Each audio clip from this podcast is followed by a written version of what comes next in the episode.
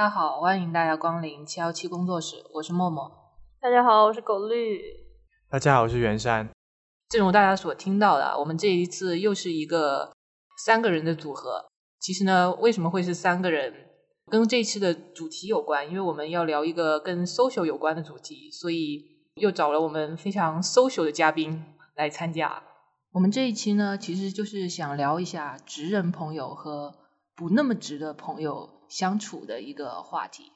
因为我们知道，就虽然大家都是说中文，但是呢，在不同的社群里面，就有一些用词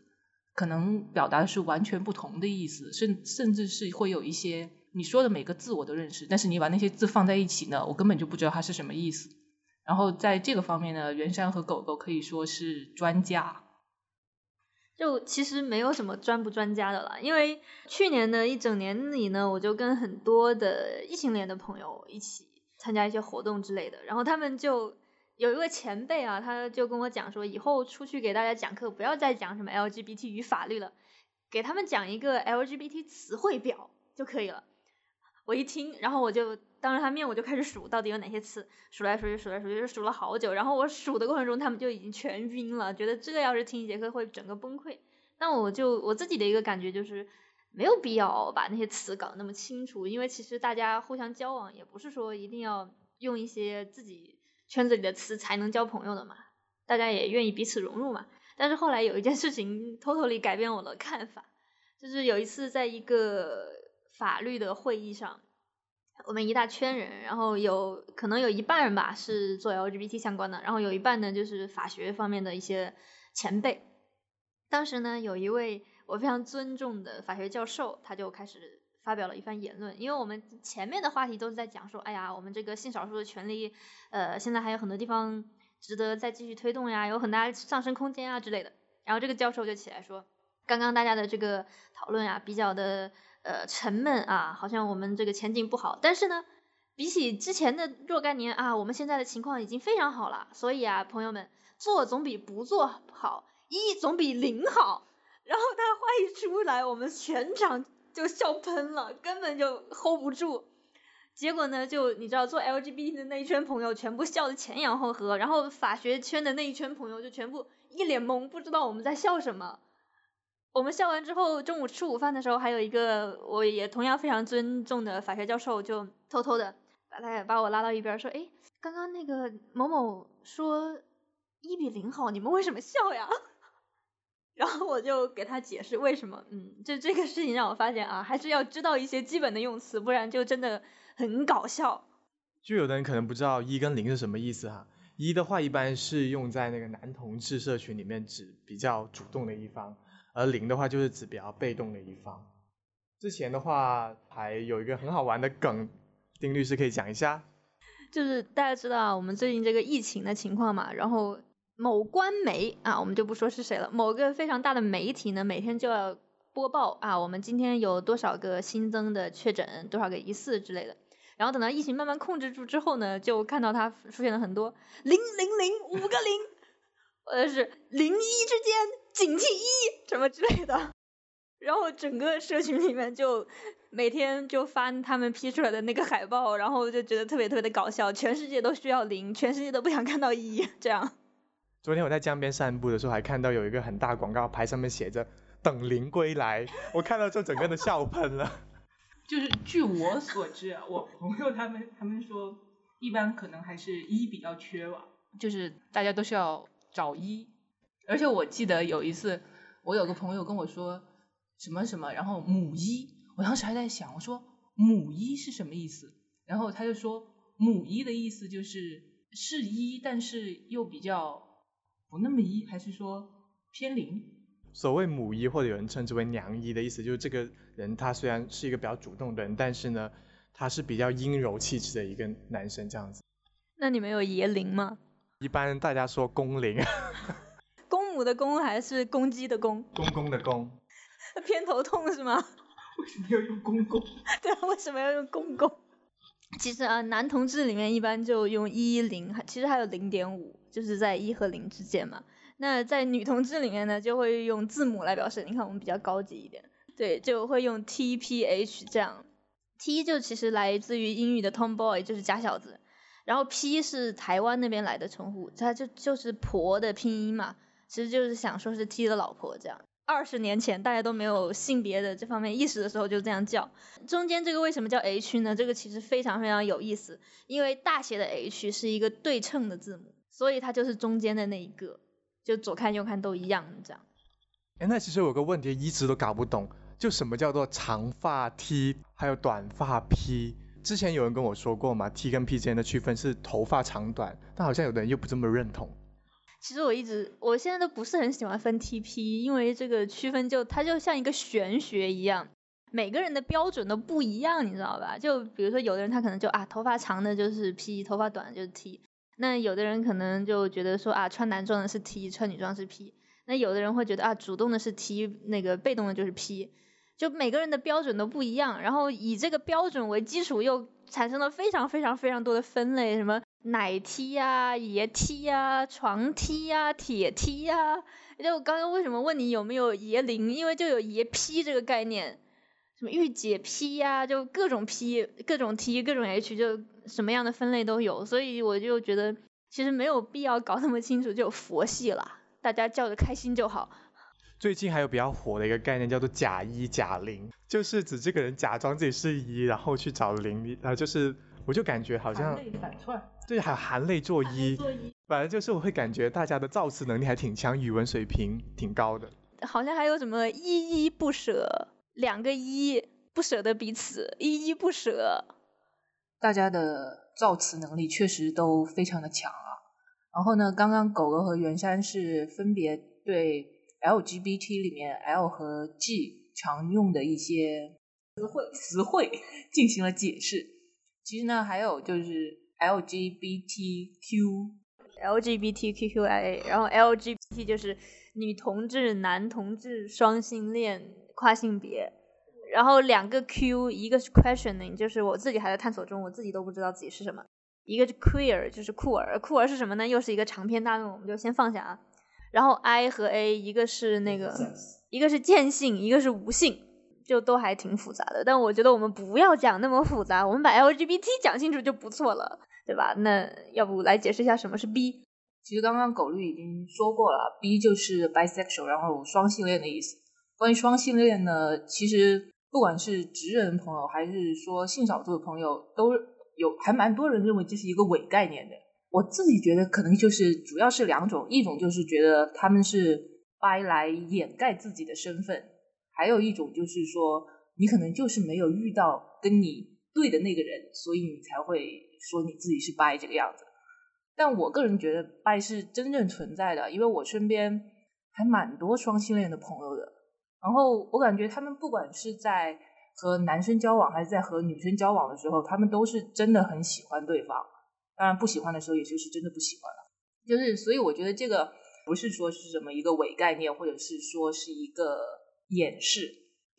然后还有一个 T，那么这个 T 的话，不是女同志当中的那个 T，它叫 transgender，我们简称 TG，它指的是一个人的性别认同跟他出生时候的性别不一样的啊这样的一个群体。那么它跟性倾向是不同的概念，性倾向指的是一个人喜欢。的性别是男还是女还是其他？那其实呢，这个跨性别的这个概念呢，跟性倾向是互相交叉的。那比如说，有可能一个人他可能先是跨性别，然后他又是同性恋。假设我吧，假设我是一个跨性别，那我现在跨跨了之后，我就是一个男生，然后我又喜欢男生，那我就属于跨性别的同性恋。对，就是这样。它可能听起来有一点复杂，其实大家知道一个核心的宗旨就好了，就是一个人是什么性别，或者说是什么性倾向，并不是由他出生的时候的这个法律的文书或者说医学的鉴定来决定了，而是由这个人自己来决定的。那我觉得我是什么性别，我就是什么性别；我觉得我喜欢什么性别，我就是什么性别。这其实宗旨就是这样的，这样可能就比较不容易被搞混。其实总结下来，大家可能会发现这些概念都。非常的违心啊，然后可能就是因为太违心了，其实也还蛮容易产生一些误解的。嗯，我觉得如果要谈到误解的话，我觉得还是要聊一下以前大学的时候跟舍友的一些故事。我记得我跟我舍友出柜的时候，因为我在男生宿舍，那我舍友就会说，我换裤子的时候你会不会偷看我呀？或者你会不会喜欢上我啊？但我觉得他们都会有一个对我们很大的一个误解，就是觉得好像喜欢同性的人就会比较任何一个男的都 OK，或者是会比较色情，想要去偷看别人。但其实不是的，我还是一个有教养的人啦。突然给自己打了一个广告呢？对，好像就经常会有这样的一些情况。但是我觉得，其实回归本质啦，就不管你是什么性别，不管你是什么性倾向，那都是人。那既然都是人的话，没有一个异性恋的男性会喜欢这个世界上的每一个女性，也没有一个异性恋的女性会喜欢这个世界上每一个男性。他可能就是喜欢金城武，可能冯德伦都不行。那为什么到了同志的这个群体的时候，大家就觉得好像？只要是个男的或者只要是个女的就行了，那其实也是很奇怪的一个想法。我觉得还是可能是因为大家身边性少数的朋友比较少，所以就会产生一些误解。对，如果这样的话，那双性恋可能也就真的很累吧，要喜欢那么多人。还有个很经典的误解就是，有的人就觉得一个人之所以是同性恋，是因为他还没遇到他喜欢的异性。就比如说，呃，我有一个朋友，他就会觉得说。我之所以会喜欢男生，是因为我还没遇到一个很好的女生，这个很好很好的女生来打救我，然后让我能够从此改变。他就觉得还没等到这个人。那其实如果这个逻辑通的话，那这个世界上每一个异性恋都是异性恋，只是因为还没有遇到那个对的同性。如果就是按照这个逻辑下去，就全世界都是双性恋。然后还想再分享多一个很经典的误解，因为本身啊，我也是一个跨性别。那么大家就觉得，哎，跨性别是不是一定要做变性手术呢？而且大家理解当中的跨性别一般都是变性人，而且是男变女，就觉得好像所有的所谓跨性别都是这样的。但其实不是每个跨性别都需要做手术的。有的跨性别的话，它只是异装，就是穿成啊异性的服装；有的的话只是服用激素；对，有的的话就像我一样，只想要别人叫姐，就觉得自己很跨性别了。对，这其实就跟我们开始讲的一样啊，它其实还是最终就是一个自我认同的概念。那其实我觉得就是对人的一个尊重嘛。说白了，以前大家都是有一个固定的模式啊，你生下来你你长得是这样的，好，那你就是这个性别，那你就要去爱另外一个性别。那现在就有了更多的选择，有了更多对人自己本心的一个尊重嘛。那其实说到跨性别，我觉得我们还是解释一下一些。最基本的跨性别的概念，好不好？就跨性别是一个在我看来啊非常可爱的群体，因为他们在他们内部交流的时候，会用一些非常二次元的语言来进行一些沟通，也创造了很多的词汇。比如说有两个很可爱的词汇，叫飞天猫和木桶饭。那听起来好像是卡通人物哦，一只会飞的猫之类的。那其实不是。它是男跨女和女跨男的意思，因为它也是从英语来的。那 female to male 就是女跨男嘛，然后它的缩写就是 F T M，就是飞天猫的拼音，所以就会叫飞天猫。那同样的，反过来男跨女就会叫木桶饭。然后跨性别里面还有很多很有意思词，什么药娘啊、伪娘啊，这些也是很好玩的。我还记得前段时间在 B 站还看到一个特别可爱的一个概念，叫“女装大佬”哈。就一开始我会觉得这个词会不会带有一些不好的意思，但当我去问了一些跨性别群体，其实大家并没有那么的抗拒，因为他们觉得“大佬”是一个很酷的，就是觉得这是一个很很拽，就是很有能力的这样的一些称呼。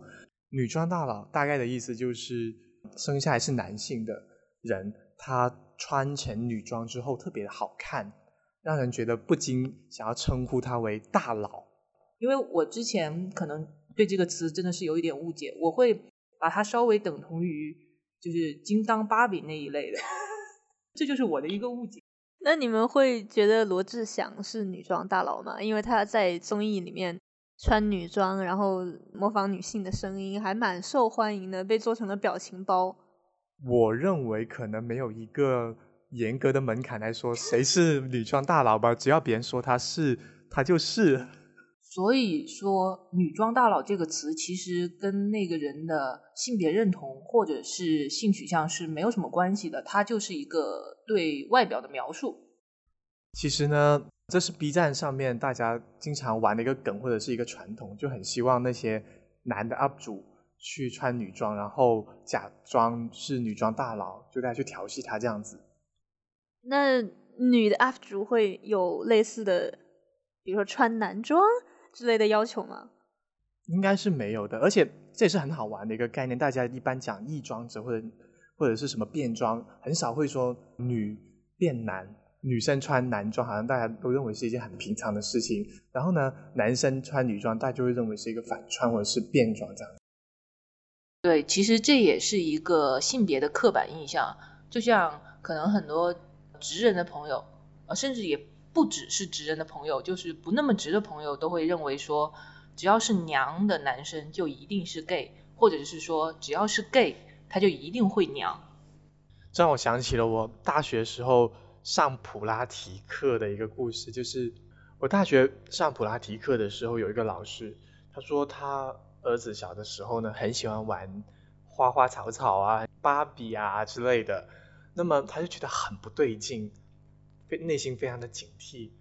之后就把他送去什么练跆拳道啊、举重啊、哑铃啊、练田径啊等等，然后把他晒得很黑很壮，就希望让他不要变 gay 这样子。那么后面的话，他发现哦，原来只是虚惊一场。但是即使练得很壮很黑的话，也不能证明他就一定不是 gay 啊，也有可能他既练体育，然后也还是继续在玩芭比娃娃呀。那确实也是，因为在 gay 圈里面有一种动物叫做狼，就是指练得非常非常的壮，身体是倒三角形状的那种 gay，这种的话是蛮受欢迎的，也有可能他是这种 gay。而且就你知道有一个说法是健身房里十男九 gay。因为健身房就是一个 gay 都很喜欢去的地方啊，我不知道是什么原因哈，好像就是同性恋的男性会比异性恋的男性更在意自己的身材，所以他们就很喜欢去健身房练，不管练不练出来肌肉吧，至少要把赘肉都练掉，所以觉得自己孩子是同性恋，然后把他送去健身房，然后练好之后就觉得他又变成异性恋，就这整个故事的每一个环节。在我看来都挺不符合逻辑的。其实这让我想到，就前段时间我在网上看的一个笑话，一个同性恋的小男生，然后就说他妈妈想把他送去治疗，打引号治疗，然后呢他就非常不想去。后来呢他家里就告诉他说你要去一个全是男生的夏令营，然后他说哦好啊那我就去。就其实呃说到这里就不得不提一个点啊，虽然我们刚刚是用开玩笑的语气说的啊，但是。同性恋这个事实，它不是一个疾病，是不能够被医治的哈。所以看到任何一个广告说自己可以治疗同性恋，那一定是骗子。对，其实我刚刚想接着狗狗他说到，就是健身房里面十男九 gay，那么其实这也是另外一些人他们对同志的误解，就是他们对误解是什么？他们觉得同志可能都是比较优秀的，一定都是特别的好看的，一定都是身材特别好，尤其是腐女哈。对男同志有非常非常高的期待，但有的时候真的臣妾做不到。啊，我想到一个让我觉得特别的唏嘘的故事，就大概六七年前吧。当时呢，那个腐文化，所谓的腐文化就是说喜欢看两个男生在一起的一种源于二次元，现在不仅限于二次元的一个文化。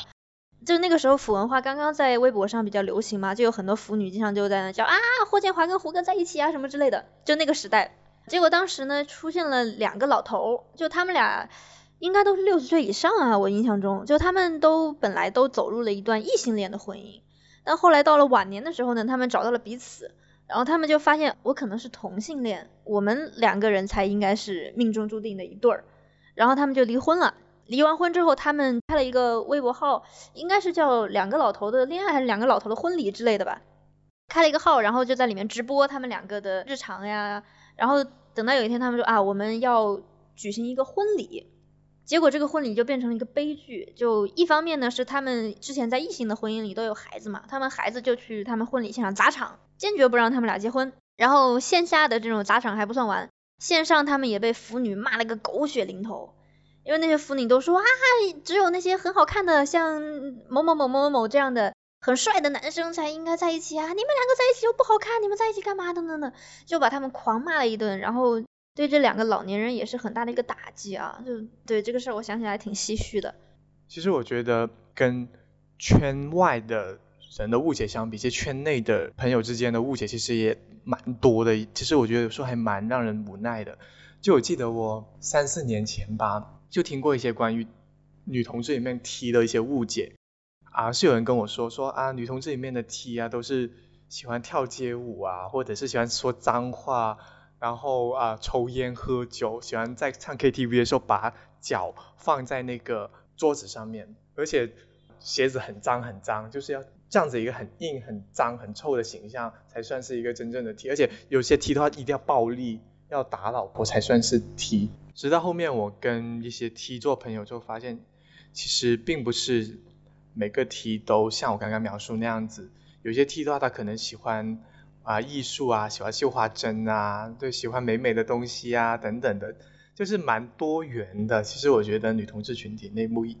都是，我觉得我们 LGBT 群体或者直人群体，其实每个群体都有非常多不同的面相，非常多不同的样子。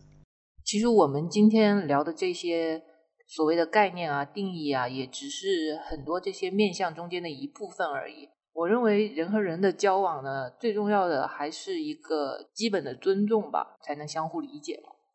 我觉得这个尊重的话，可以再细聊一下。首先，第一个就是不要歧视嘛，那肯定就是不要觉得同志哈就是一个不好的群体或者怎么样，它就是一个普通的一个群体。然后第二个就是。这是我经常遇到的，就当我跟别人说啊，我是一个跨性别，我是一个同性恋的时候，别人就说哇，你好棒哦，你好酷哎，然后还是为你感动，你应该过得很不容易吧？我为你而感到加油之类的这种，就我并不需要加油，为什么突然间对我说加油呢？或者是有的时候，因为我会做一些比较娘的事情，比如说我在街上可能我今天涂了一个口红，